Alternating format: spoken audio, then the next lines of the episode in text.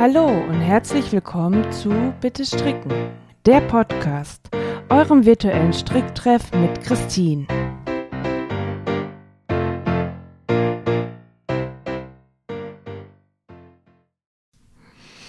Hallo, schön, dass ihr auch bei dieser Folge wieder zuhört. Das heutige Thema meiner Folge ist ähm, das Stricken für andere. Zurzeit stricke ich nämlich hauptsächlich für andere. Meine Sachen liegen brach in irgendwelchen Projektbeuteln und müssen ihr trauriges Dasein, ähm, dieses, ihr unfertiges Dasein noch ein bisschen ähm, länger fristen.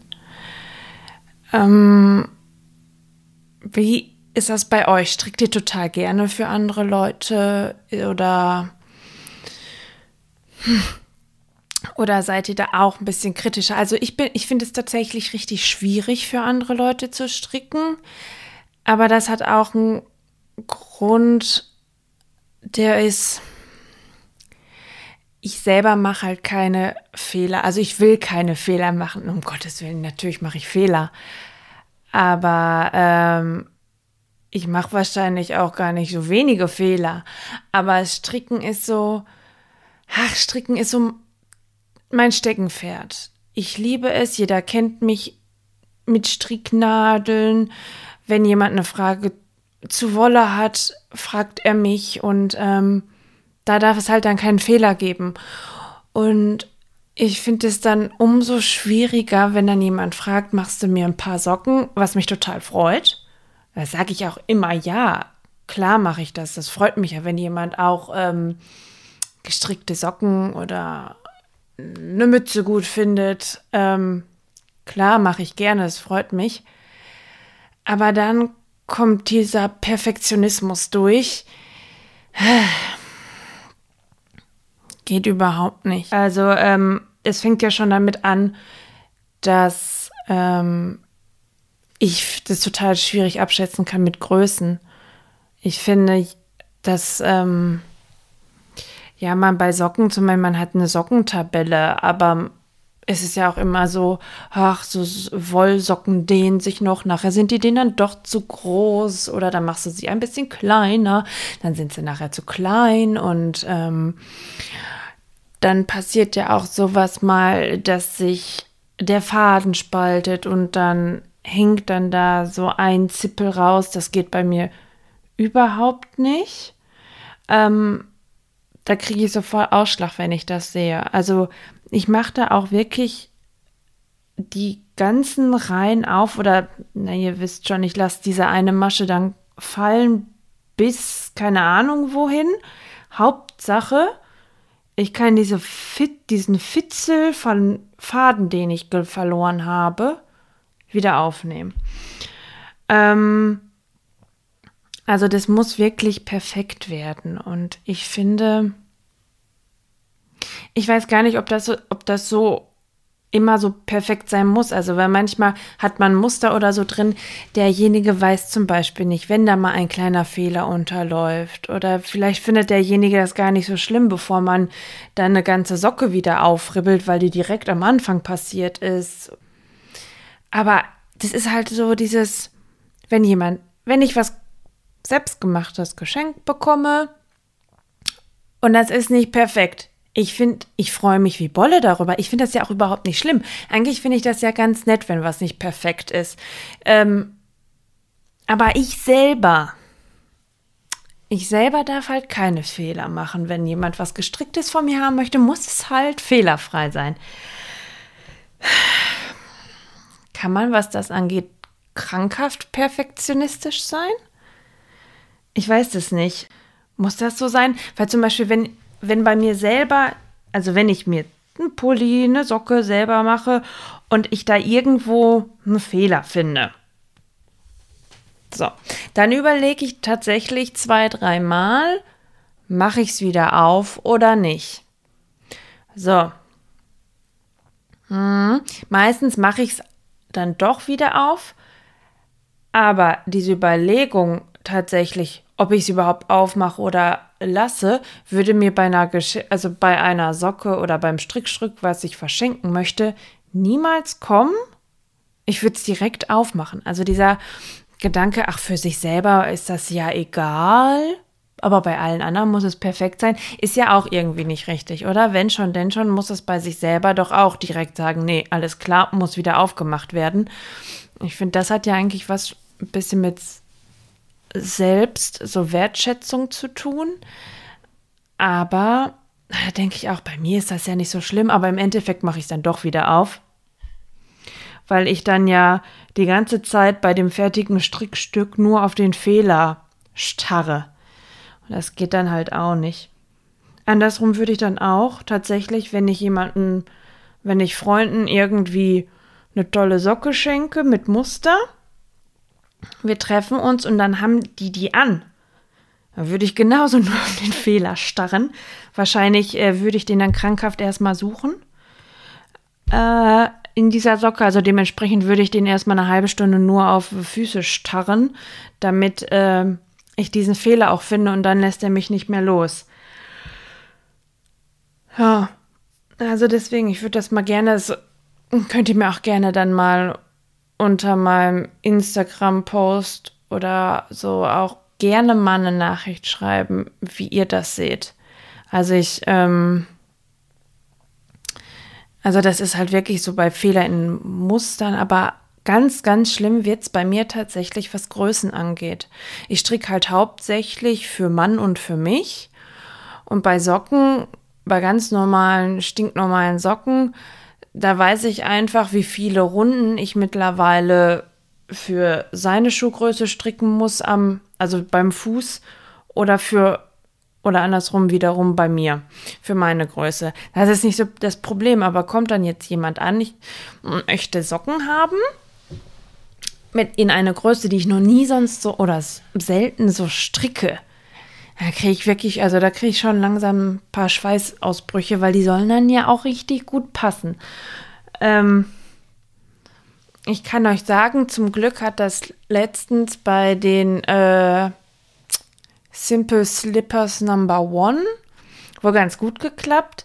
Da habe ich einer lieben Freundin die gestrickt, die hatte gefragt, ob ich ihr die stricken würde. Sie hätte die bei mir gesehen auf dem Account und die fand sie so toll. Und dann habe ich da auch hin und her gerätselt, wie viele, wie viele Runden muss ich mehr stricken, damit das von meiner Größe aus, ich rechne dann immer von meiner Größe aus, sie hatte etwas größere Füße als ich, von meiner Größe aus noch mehr, wie viele Runden ich noch mehr stricken muss, damit es ungefähr passen könnte. Anscheinend hat es geklappt und ähm, da bin ich dann ganz glücklich. Oh Leute, neben mir liegt Wolke. Seid froh, dass ihr gerade ähm, nicht riechen könnt. Die verzieht sich jetzt gerade. Es ist auch richtig so. Die hat nämlich, boah, die hat einen richtig gut ähm, fahren lassen, die gute, und ist dann jetzt abgezwiebelt, weil, äh, weil es wohl zu sehr muffelt, ne? Ja was man alles so ertragen muss als Hundebesitzer. Mm. Okay. So am Rande, ne? Damit ihr halt auch was davon habt. Mm. Wo bin ich denn jetzt? Ich versuche hier gerade ein bisschen zwischendurch zu stricken. Ich, ich stricke nämlich gerade, das ist vielleicht auch für euch ganz interessant, was ich gerade stricke. Ich stricke die, ähm, Moment, ich weiß gar nicht, wie sie heißen. Ich muss kurz gucken. Das haben wir gleich. Ihr merkt, ich bin wieder richtig gut vorbereitet. Ich habe, also eigentlich bin ich schon gut vorbereitet, weil ich ein, ein Zettel mit Notizen auf meinem iPad da so gemacht habe. Auf meinem iPad sind aber auch, jetzt ist Werbung, ähm, auf meinem Tablet sind aber auch meine ganzen Anleitungen drauf. Da. Die Hügge Season Socks von ähm, Sari Nordlund. Die stricke ich gerade mit selbst gefärbter Wolle. Das wird dann so, die zeige ich euch dann mal, wenn ein bisschen mehr Fortschritt, wenn ihr da schon ein bisschen was sehen könnt. Ähm, in einem rosa. Ich stricke schon eine rosa Socke zurzeit für eine andere Freundin. Ähm, aber dementsprechend hat mich die, äh, hat mich die Farbe nochmal angelacht und ich habe eine etwas dickere Sockenwolle noch ähm, in dem bärigen rosa Ton gehabt. Und da passen die nämlich gerade besonders gut zu, zu dieser, zu diesen, äh, zu dieser Anleitung. So. Okay. Das hätten wir. Äh, ja, jetzt komme ich wieder nicht zu meinen Notizen. Ihr merkt, ich bin, ich bin ein richtiger Profi, was das angeht hier, was äh, Elektronik angeht. So, okay. Ähm, ja, also wie ihr schon gehört habt, ich stricke noch eine andere Socke gerade für, für eine Freundin. Ähm, und zwar die Poet Socks ähm, von, auch von Sari Nordlund. Ich liebe diese Socken. Ich finde die sehr, sehr schön. Sie sind natürlich auch sehr aufwendig. Und ähm, deswegen habe ich mir, als ich habe zwischendurch immer mal einfachere Projekte, weil man sich schon arg bei denen konzentrieren muss. Also ich, ich muss mich zumindest total bei denen konzentrieren, weil für mich ist, ähm, das ist halt nur so ein Lace- und Strukturmuster. Und ich, ähm, für mich ist tatsächlich das fast anstrengender als das Fair-Alt-Stricken. Oder äh, Stranded Colorwork stricken, also das mehrfarbige Stricken. Ja, und ähm, deswegen brauche ich immer so zum Ausgleich nochmal etwas, was ich ähm, nebenbei stricken, schnell stricken kann, wo ich mich, wenn ich einen anstrengenden Tag hatte, ähm, nicht so drauf konzentrieren muss. Und da kommen diese anderen Socken, diese Hügge Season Socks von äh, Sari Nordlund ganz recht, weil, die, weil das Muster jetzt nicht ganz so anstrengend aussieht. Das ist, besteht aus einem Zopf oder es ist sogar ein falscher Zopf. Das muss ich noch mal herausfinden. Ich habe mir die Anleitung nicht genau durchgelesen. Äh, da sind wir aber so im Thema, ha, das könnte man auch noch mal besprechen, ob man jemand ist, der vorher einmal die Anleitung ganz von äh, vorne und bis hinten durchliest, bevor sie anfangen zu stricken. Oder ob man einfach direkt los ähm, strickt. Ich habe es ja eigentlich schon beantwortet, was ich so bin. Ja, ist vielleicht auch nicht immer ganz ratsam. So, ich schweife vom Thema ab. Mm, das Stricken für andere. Genau. Aber ich stricke ja auch, wie gesagt, für auch noch, äh, noch andere Socken gerade für eine Freundin. Und dann habe ich noch mal eine Rutsche Babysocken gestrickt, so Babyschüchen. Ähm, für Freunde, die frisch gebackene Eltern geworden sind. Der, da habe ich zur Geburt des Sohnes habe ich schon die Söck, habe ich schon ein, ein paar Babysöckchen gestrickt. Und dann haben wir uns getroffen und ähm, sind spazieren gegangen. Und da kam dann, da hatte der kleine Herr auch noch die Söckchen an, die ihm ganz wunderbar im Übrigen stehen. Ähm, und abends kam dann die Nachricht, die Frage, ob ich äh, noch mal so zwei Paar stricken könnte. Ja, habe ich gemacht. Vor allem, wenn einem gesagt wird, dass das die einzigen Socken sind, die bei dem jungen Herrn nicht rutschen und die seine Füße warm halten. Kann man da Nein sagen? Nee. Also, ähm, wir wollen ja nicht, dass der junge Herr mit seinen paar Wochen schon kalte Käsequanten hat. Also habe ich die auch gestrickt dann noch. Ja, und für einen Mann, ich weiß halt nicht, ich habe halt Basic-Socken von ähm, Paula Strickt äh, für den Mann gestrickt. Das sind, glaube ich, so seine Lieblingssocken. Ähm, so für zu Hause sind es tatsächlich auch meine Lieblingssocken. Wir besitzen, glaube ich, in diesem Haushalt gibt es bestimmt mittlerweile sechs Stück, also sechs Paar davon. Die habe ich halt auch für ihn gestrickt. Zählt das als an für wen anderen stricken, weil der kriegt ja ständig was. Das ist ja schon fast normal. Also bei dem mache ich mir halt auch zum, mit was Größe angeht oder so keine Sorgen mehr. Aber so gesehen ist es ja erstmal auch nicht für sich selber. Ja. Aber dementsprechend, ihr merkt, es ist halt, mein Tuch ist nicht fertig. Ich habe immer noch meine, ähm, oh, äh, Flower Power, Power Flower. Ich verwechsel das immer. Die Maisocken von, der, von Ducati. Die ganz tollen, auf jeden Fall. Die sind auch noch nicht fertig. Und dann habe ich auch noch so eine einsame Seele ähm, auch wieder aus selbstgefärbter Wolle, die halt, wo nichts dran ist, ohne alles. Ähm, die ist auch noch alleine, einfach aus dem Grund, weil die Poet Socks in derselben Nadelstärke gestrickt werden wie die, ähm, wie meine anderen da, meine normalen Socken. Und ich fange jetzt nicht noch eine, also, hä, sagen wir es so, ich stricke ja nicht mit einem Nadelspiel. Ich habe nur eine 2,5er Rundnadel. So. Und bevor ich meine anderen Stino-Socken ähm, auf dem Nadelspiel stricke, einmal werden die dann wahrscheinlich ein bisschen lockerer.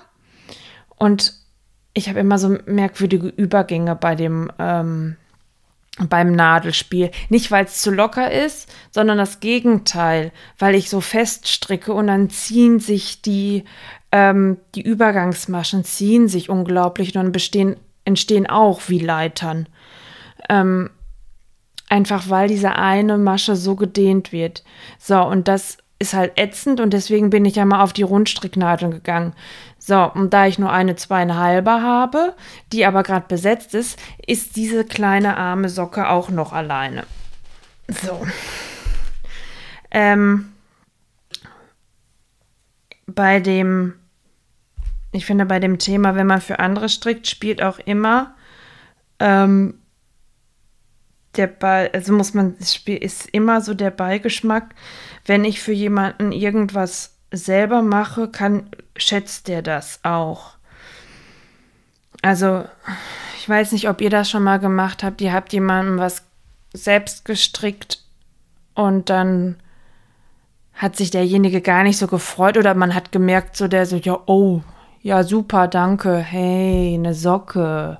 So, also, wo man weiß, alles klar, dem strickst du nicht nochmal ein paar oder dem strickst du oder dem machst du generell nie nichts selbstgemachtes mehr, weil der das gar nicht wertschätzt.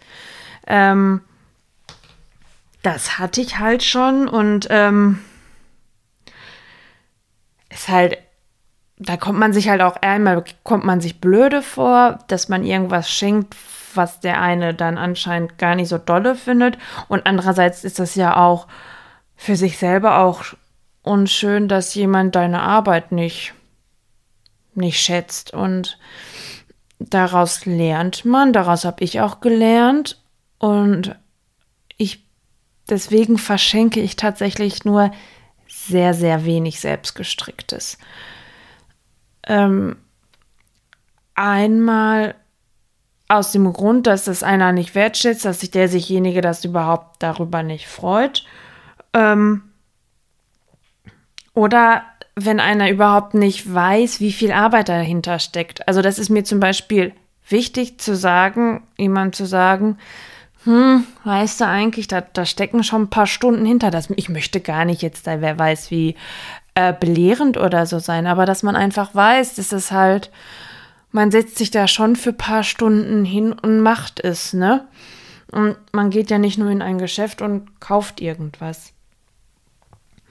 Deswegen verschenke ich halt wirklich tatsächlich nur sehr wenig selbstgestricktes und dann nur bei den Leuten, ähm, bei denen ich mir ganz sicher bin, die sich darüber freuen, die sich, ähm, die meine Arbeit wertschätzen. Und das sind natürlich auch viele Leute, die wiederum selber in vielleicht in einem ganz anderen Bereich was selber mache im Handwerksbereich, Hand, Handwerksbereich, Handarbeitsbereich. Da habe ich mehrere Freunde, sowohl in dem einen Bereich als auch in dem anderen. Das ist, ähm, das habe ich, bei dem bin ich mir ziemlich sicher, den kann ich immer was schenken, äh, selbstgemachtes schenken, die freuen sich.